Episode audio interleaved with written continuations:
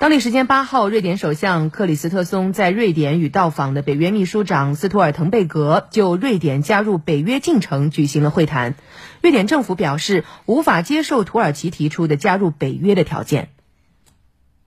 八号，瑞典首相克里斯特松在会议上表示，土耳其想要的东西，瑞典不能也不想给。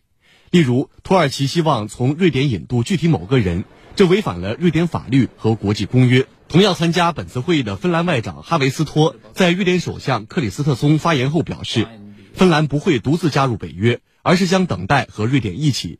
哈维斯托称，瑞典和芬兰共同组成了一个军事战略整体，在没有瑞典的情况下加入北约不符合芬兰的利益。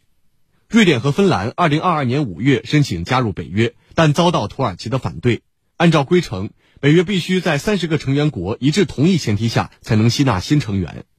经过多轮谈判，土耳其、瑞典、芬兰2022年6月底签署备忘录，确认土耳其同意支持瑞典和芬兰加入北约。瑞典和芬兰将不支持库尔德工人党、叙利亚库尔德武装人民保护部队以及居伦运动，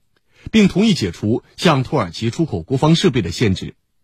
2022年年底，土耳其外长恰武什奥卢表示，瑞典距离满足土耳其提出的加入北约的条件仍有不小的距离。其入约进程才刚刚开始。